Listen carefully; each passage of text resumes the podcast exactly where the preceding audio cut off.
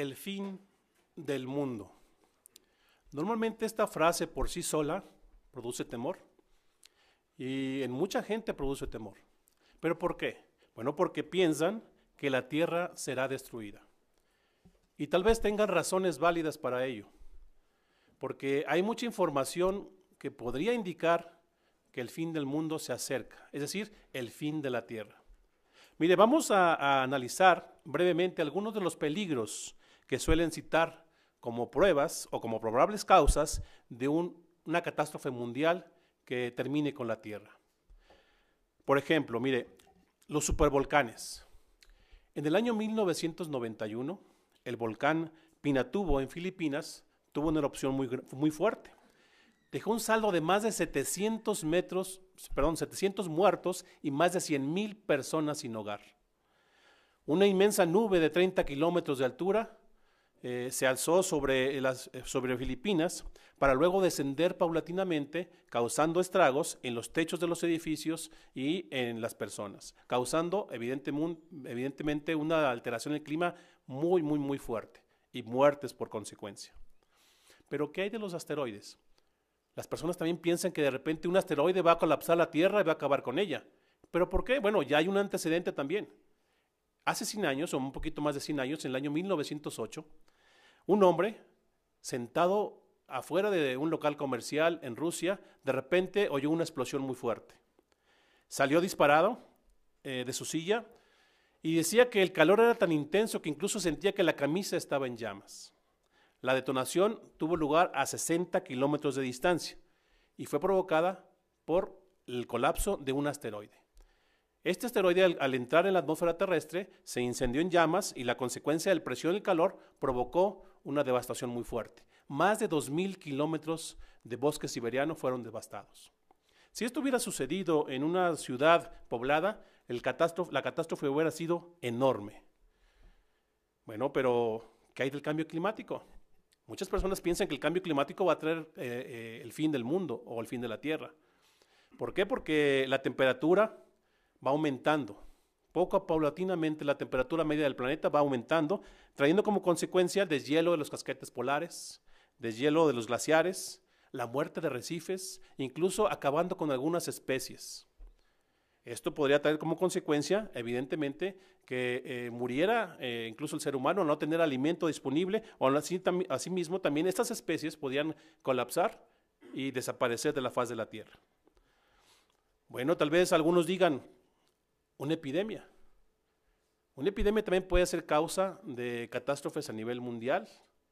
De hecho, se tiene un registro que en el siglo XIV la peste negra, como se conocía, acabó con un tercio de la población de Europa, tan solo en dos años.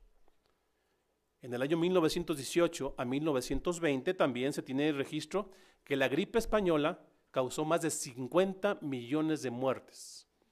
De hecho, estas dos eh, enfermedades se detuvieron solamente porque en aquel entonces los medios de comunicación no eran tan eficientes como hoy y la gente no se trasladaba tan, rápido de un lugar a otro. Si esto sucediera eh, en nuestros días, tal vez eh, el colapso sería más fuerte. ¿Por qué? Porque hoy en día, de un momento a otro, estamos en otro, en otro continente y podríamos propagar la enfermedad. Tal vez lo más común que usted ha escuchado es una guerra nuclear. De hecho, eh, los días pasados se ha escuchado, eh, dos, tres días atrás, que puede desatarse una, una, guerra nuclear, una guerra mundial. ¿sí? Una explosión nuclear puede arrasar una ciudad al instante. El registro también dice que esto ya sucedió. Dos veces en el año 1945, durante la Segunda Guerra Mundial, dos bombas cayeron en Hiroshima y Nagasaki, propagando una ola expansiva de calor, viento, fuego y radiación. Evidentemente la radiación puede causar eh, problemas porque contamina el alimento, contamina el agua y una guerra lanzaría todo esto al aire de tal manera que eh, causaría muerte en los animales y en los seres humanos. Pero sin embargo, ¿Qué dice la Biblia? La Biblia nos garantiza que la tierra nunca será destruida. Mire, los invito a que leamos juntos el libro de Salmos, capítulo 37, versículo 29. Salmo 37, 29, si gustan acompañarme en la lectura.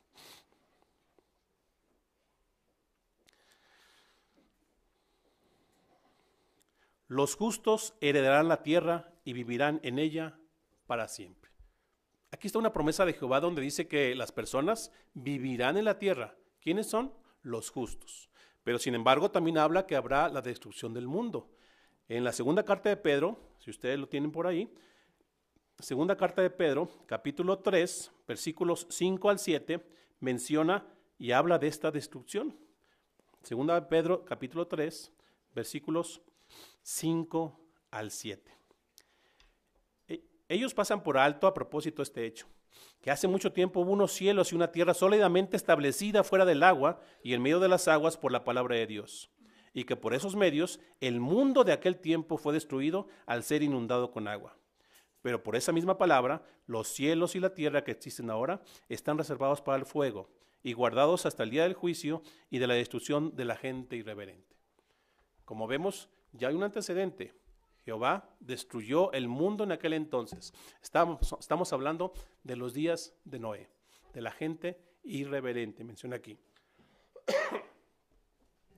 Bueno, pero ¿cómo podrá acabar Jehová con este mundo que hace referencia a 2 de Pedro 3, 5 al 7? Bueno, dice que utilizará algunas estrategias. Por ejemplo, mire, vamos a ver una de ellas. Ezequiel 38, 21. El libro de Ezequiel, capítulo 38, versículo 21, nos habla de cómo puede Jehová eh, usar esta estrategia. Si usted lo tiene en su Biblia, lo invitamos a que lo considere. Ezequiel 38, 21. Convocaré una espada contra Gog en todas mis montañas, afirma el Señor soberano Jehová. La espada de cada uno estará contra su propio hermano. Dice aquí que Jehová hará que las personas peleen entre ellas. Así es. En ocasiones Jehová ha usado esta estrategia.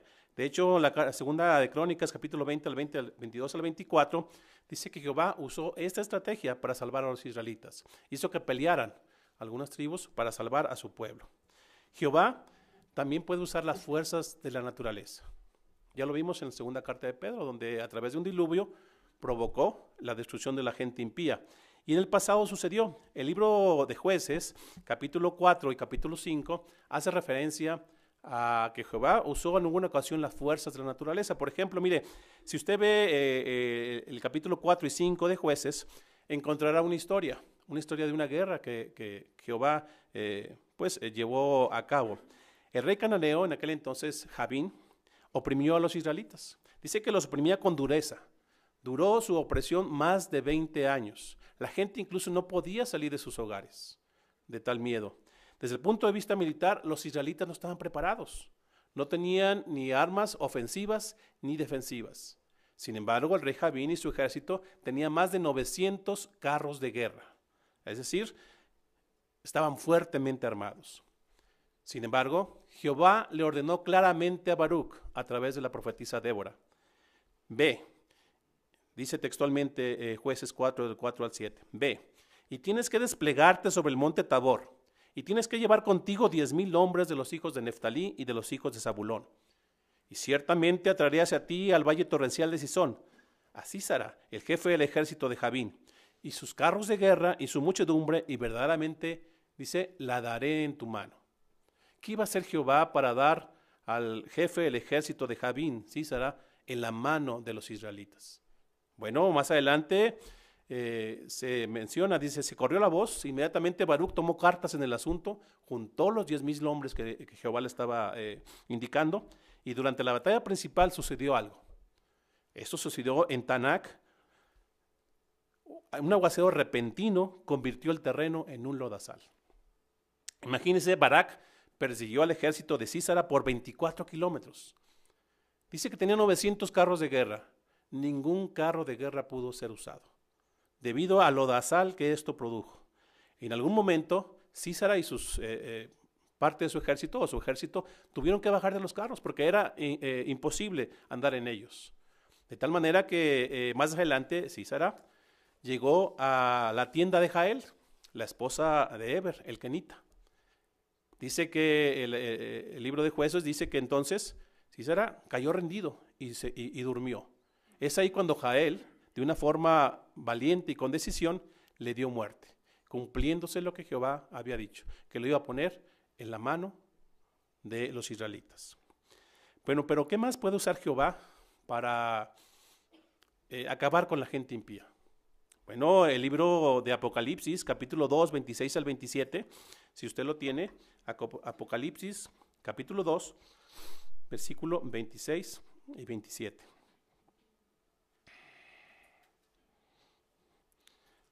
Palabras del mismo Jesús y cómo da esta promesa.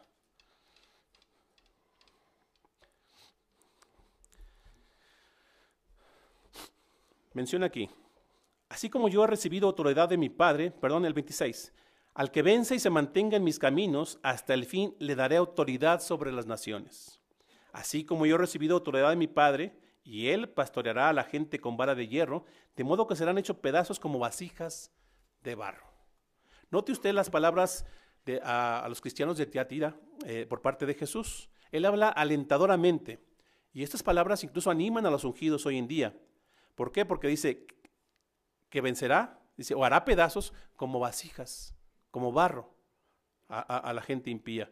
De hecho, es algo muy maravilloso, hermanos. Porque esta autoridad que reciben los vencedores ungidos en su resurrección es particular con Jesús, dice aquí, al blandir la vara de hierro, en la destrucción de las naciones rebeldes. Por más eh, armas nucleares que puedan tener las naciones rebeldes en el día de Margedón, dice aquí el bosquejo que van a ser como un cohete húmedo, no y serán inservibles ante Jehová. Cristo hará pedazos a sus enemigos como los hará, dice, como vasijas de barro. ¿Qué más puede usar Jehová para proteger a su pueblo y darle muerte a la gente impía? A sus ángeles. Si usted recuerda, en, 2 de Reyes capítulo 19, 35, dice que en un solo día, un solo ángel dio muerte a 185 mil eh, personas o soldados. Un solo ángel, en una noche. Imagínese lo que puede hacer las miriadas y miriadas de ángeles que Jehová tiene. Bueno, algo que nos debe quedar muy claro, que nadie podrá esconderse al castigo de Jehová. Eso es algo que nos debe quedar muy claro, hermanos. Pero entonces viene una pregunta a colación. ¿Qué debemos hacer para sobrevivir? Ya vimos que Jehová tomó cartas en el asunto en los días de Noé. El mundo estaba eh, depravado completamente, lleno de violencia. ¿Qué hizo Jehová? Bueno, ¿por qué no ponemos atención? Primero, ¿quién se salvó? Noé y su familia. Entonces pongamos atención a lo que hizo Noé y su familia para tomarlo como referencia de saber qué tenemos que hacer nosotros hoy en día. Bueno, para esto los invito a que leamos eh, Génesis capítulo 6, versículo 9. Génesis 6, 9. Vamos a ver.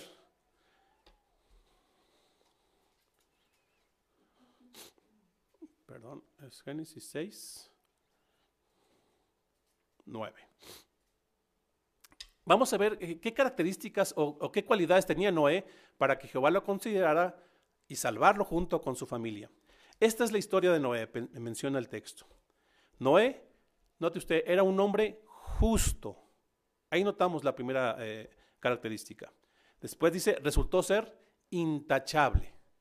Y por último, bueno, intachable entre la gente de su tiempo. Y por último dice que él andaba con el Dios verdadero. Si notamos entonces cómo era Noé, el mundo en el que vivía Noé había degenerado.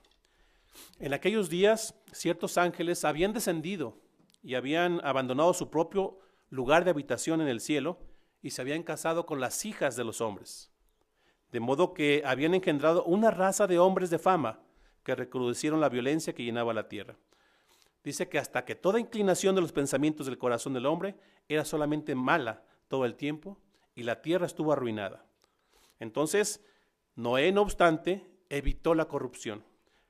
De suerte dice que la palabra de Dios dijo que era un hombre justo, intachable, exento de falta. De él se podrá decir con toda propiedad entonces que era exento de falta, porque a diferencia del mundo impío, satisfizo plenamente los requisitos de Jehová. Rechazó la violencia y la inmoralidad.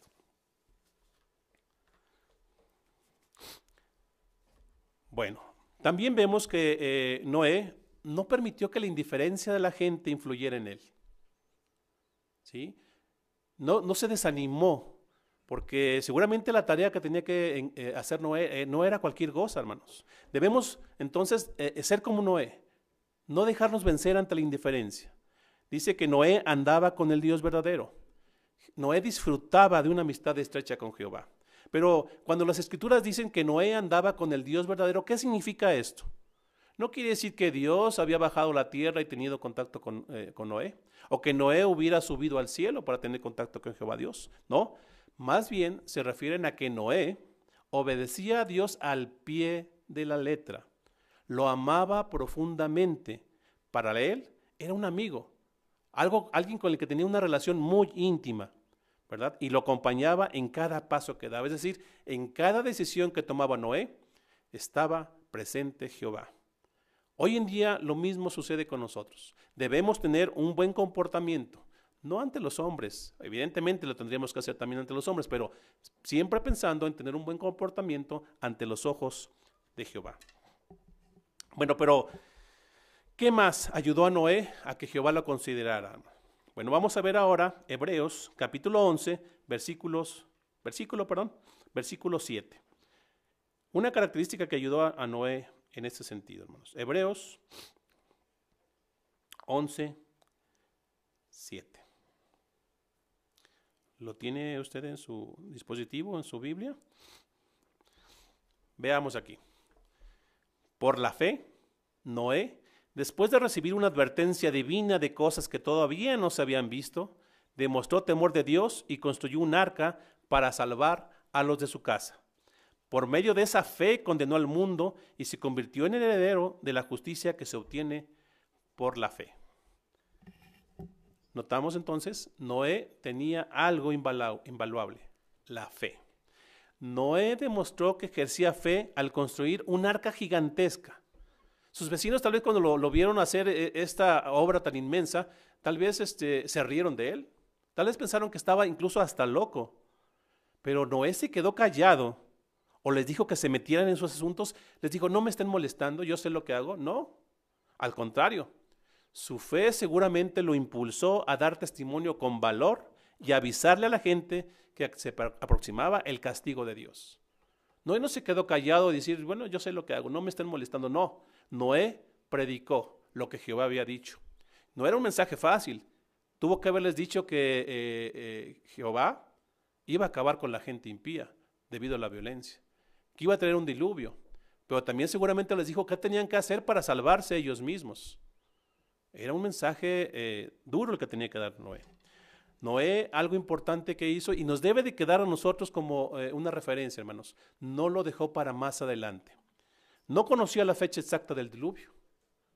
¿Usted conoce la fecha exacta del Armagedón? No, no la conocemos. Entonces, como Noé, no, podemos dejarlo para más adelante. Tenemos que actuar en consecuencia. Eh, Noé, dice Génesis 6:22, obedeció a Dios en todo. Dice la antigua eh, versión de la Biblia, dice, hizo exactamente así, lo que Jehová le había dicho. Construyó el arca y tal como Dios le había mandado, con las instrucciones precisas que Jehová le había dicho. Debemos obedecer a Dios en todo. No pensar que falta mucho tiempo para que venga el fin de este mundo para actuar. ¿Por qué? Porque puede ser demasiado tarde. Noé, algo también eh, distintivo de él, es que fue predicador de justicia. Es decir, ayudó a su familia a estar unida en la adoración eh, de Dios. Imagínense, imagínense la escena, el arca, la majestuosidad del arca de Noé, en el creciente océano, el diluvio.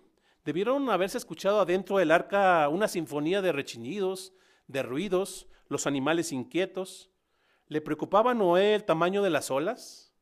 ¿Le preocupaba a Noé la solidez de la nave? No. Los escépticos tal vez dirían que esa arca no iba a sobrevivir. Incluso muchos de hoy en día, al ver cómo se construyó el arca en, el registro bíblico, dicen que sería imposible que hubiera sobrevivido. Sin embargo, Noé pensaba. Noé tenía fe. ¿En qué? Pensaba en el pacto de Jehová. Jehová le dijo que o le había prometido cuidar a él y a su familia. Él pensaba para sí, ¿no podría el creador del universo y de la tierra y todo lo que habita conservar intacta este arca? La respuesta para Noé fue sí, sí podía. Pasaron 40 días, 40 noches y dejó de llover. Según eh, de nuestro modo de pensar diríamos, bueno, ya, ya se libró, pero no. Apenas la aventura a bordo del arca empezaba. ¿Por qué? Aquella nave llena de vida vagó solitaria por el gigantesco océano muy por encima de las cumbres elevadas en aquel entonces. Imagínese a Noé organizando las tareas con su familia, las tareas pesadas de tener a los animales alimentados, limpios, sanos, de mantenerse ellos mismos en un estado, eh, pues también sanos, limpios. Imagínense la tarea que esto significaba. Pensaba Noé, dice, bueno, si Jehová amansó las criaturas para traerlas al arca, ¿será que tenga la capacidad de, mantenerlas eh, mansas eh, durante todo el diluvio? La respuesta para Noé siempre fue sí. Noé llevó cuidadosamente el registro de todos los sucesos. La tierra permaneció completamente inundada por 150 días más, es decir, cinco meses más de que había dejado de llover. Las aguas poco a poco empezaron a retroceder. Entonces se posó sobre la montaña de lo que eh, en aquel entonces se conocía las montañas de Ararat, hoy ubicada en Turquía. Noé, eh, después de 73 días de que sucedió esto, empezaron a aparecer las cumbres más altas. Y tres meses más tarde, Noé apenas abrió eh, la parte superior del arca para que entrara luz y entrara aire. Desde entonces no habían visto el cielo, ninguno de los integrantes del arca o que estaban adentro del arca. Noé había pasado a probar el entorno. Primero mandó un cuervo, después mandó una paloma. Cuando vio que no regresó, quiere decir que ya había tocado tierra firme la paloma, ¿verdad?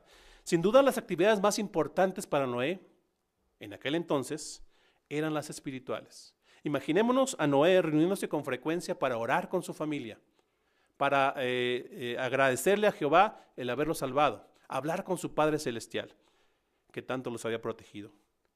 Noé tomó en cuenta a Jehová en cada decisión importante de su vida. Incluso cuando vio que eh, la tierra se había secado por completo, Noé no luego, luego no tomó la decisión de salir junto con su familia, no, esperó. Esperó que las instrucciones de Jehová. Esperó órdenes de Jehová. Los cabezas de familia tenemos que eh, aprender mucho del fiel Noé. Era un hombre trabajador, era un hombre paciente, e, era un hombre que velaba por los intereses de los suyos, pero sobre todo Noé ponía en primer lugar a Jehová, la voluntad de Jehová. Si seguimos sus ejemplos de fe, nosotros y nuestros seres queridos también serán salvados. Jehová no lo promete. ¿Qué tenemos que hacer? Justos, intachables y exentos de falta como Noé. Debemos advertir a la gente eh, de que el fin de la maldad está cerca. ¿Es fácil? No, no es fácil. No es fácil porque hoy en día la gente no nos hace caso. Tocamos una puerta y tal vez no nos escuchen o tal vez ni siquiera nos reciban, tal vez solamente se asoman para vernos que estamos eh, predicando. Imagínense en aquel entonces se decían, ay, viene Noé. Y ahora en día dicen, ay, ahí vienen los testigos de Jehová. Debemos de dejarlo para después. Debemos de desanimarnos, ¿no? Noé nos puso el ejemplo que no debe ser así. Mire, Ezequiel, capítulo 3, versículo 18 y 19, nos ayuda a entender mejor esto. Ezequiel, capítulo 3, versículo 18 y 19.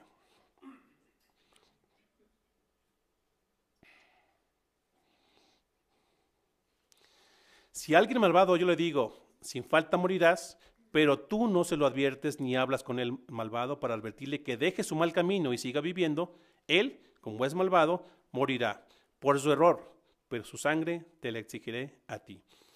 En cambio, si tú le adviertes al malvado y él no deja su maldad ni su mal camino, morirá por su error, pero tú sin falta salvarás tu propia vida. Nos debería preocupar, evidentemente nos preocupa y sentimos pesar que la gente no nos escuche, pero el impacto que tenga nuestro mensaje, claro que no. ¿Por qué? Porque estamos cumpliendo las órdenes de Jehová, independientemente si la gente escucha o no escucha.